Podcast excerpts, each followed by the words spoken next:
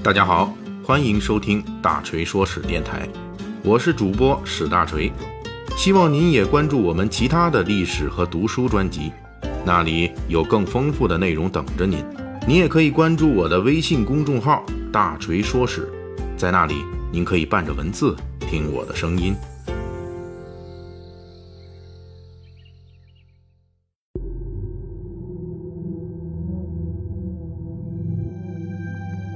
这个星期啊，咱们的内容更新有些耽搁，因为我们这团队中专门负责撰稿的这位小伙伴，真正的幕后英雄发高烧了，再加上工作忙啊、加班啊，就没来得及做这件事情。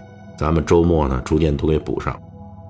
咱们上一期这个大锤说史节目呢，就开了这个姜文导演的电影《邪不压正》的里边的一个若隐若现的侍女报仇案这么一个故事，啊，当时讲了第一集。我们主要讲的是这个侍女报仇的缘起，这便是军阀孙传芳在一九二六年破坏了北洋军阀的潜规则，斩杀了俘虏施从斌。大锤在上回书中详细跟读者听友们解释过，这个北洋军阀内战，因为彼此都是北洋出身，因此打仗往往不死磕。孙传芳是浏阳出身，不讲这一套，又因为跟施从斌构成了直接的。争夺安徽的利益冲突，因此破坏了北洋内战的潜规则，把老师给杀了。孙传芳不仅杀人，还是斩首，不仅斩首，还把砍下来的人头悬挂在当地火车站示众三天。这把北洋的规矩几乎破坏殆尽，也让施从斌的家人遭受了晴天霹雳般的噩耗。明明是仗打完了，输了就回家嘛，怎么就突然耍赖？改成了要人命了。当时施家的长女施古兰就决心报仇。这位施女提笔写上一首诗：“被俘牺牲无公理，报师悬首灭人伦。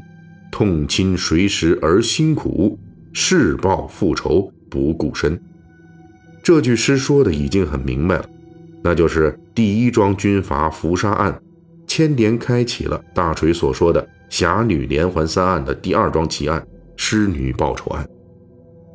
不过，施古兰毕竟是个二十岁的大姑娘，而且还是裹脚的，自己出面打打杀杀限制太多，因此施古兰起初想到的是借力报仇。施古兰带着自己的母亲，也就是施从斌的遗孀，去找了施从斌的上司，直鲁联军军阀头子张宗昌。不过，张宗昌当时正被孙传芳打得节节败退。因此也顾不上替施从斌报仇，施古兰就向张宗昌提出了三个要求：第一个是张宗昌赔偿一笔比较丰厚的抚恤金，从此施家断绝与军界的来往，去天津避祸。这里面有两个考虑，一个是孙传芳当时势力强大，必须防范他对施家斩草除根；第二个考虑是施从斌一死，也看出来北洋所谓的老规矩。潜规则也没多大用处，孙传芳还不是想破坏就破坏，因此施家人也对北洋系失望。施古兰的第二个要求就是请张宗昌提拔族兄施中诚，因为施中诚从小父亲去世，他一直被施从斌一家抚养，是亲近的自己人。施古兰的如意算盘可能是施中诚在军中飞黄腾达，握有兵马实力。也方便自己未来报仇。第三个要求是把另外两个弟弟送到日本留学。施古兰对张宗昌提出的善后要求还是非常明确的，尤其是第二条，利用施从斌之死向张宗昌提出把当时只是一个排长的施中诚连升好几级，直接提拔成了团长。后来施中诚一路官运亨通。最后当上了国民党七十四军的军长，他的下一任就是被打死在孟良崮的张灵甫。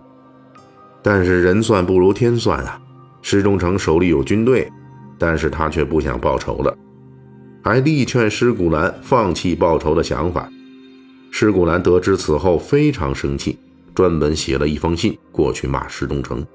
随后两家七年没有来往，家里的族兄指望不上。仇恨满腔的施古兰又把目光投向别人，为此他不惜舍身一搏，这就是施国宪，他以前是施从斌的手下，后来在晋系军阀阎锡山那里当一个中校参谋。他想迎娶施古兰，施古兰就一个条件：我嫁给你，你帮我报仇。为抱得美人归，施国宪答应了。一九二八年，二十三岁的施古兰嫁人了，婚后七年，生育有一子一女。施古兰多次要求施国宪履行诺言。但是施国宪总是推辞，说自己权位太低，实力不够。最后一直当上了阎锡山麾下的旅长，施国宪还是各种借口，就是不去。一九三五年，彻底丧失信心的施古兰，携带子女出走，留下一句话：“你什么错误我都能原谅，就是这一条替我报仇的誓言，你做不到，我绝不原谅。”此后一生，施古兰拒绝再见施国宪，这可是真正的至死不见。即使后来施国宪去世了，施古兰连他的遗物都拒绝接受。施古兰带着子女回到了娘家所寄居的天津。这一年，他又写了一首诗：“一再牺牲为复仇，年年不报使人愁。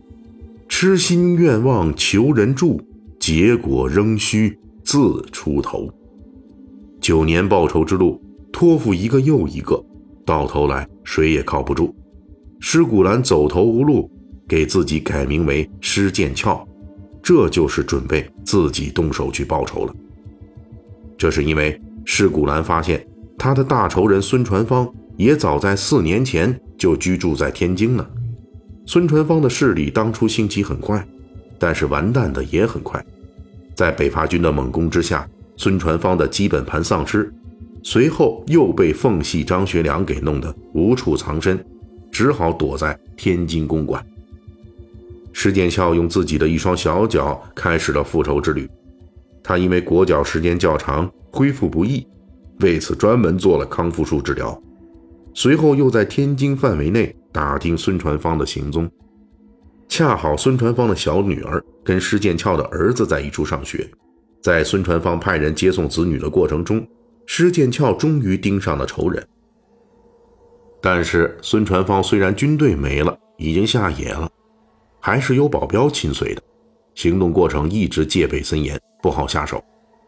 施剑翘又寻找其他机会，他意外听说孙传芳在军阀失败之后，觉得自己杀戮太重。跟原来北洋政府当过总理的靳云鹏合伙开了一个佛教居士林，每周都举行佛教活动。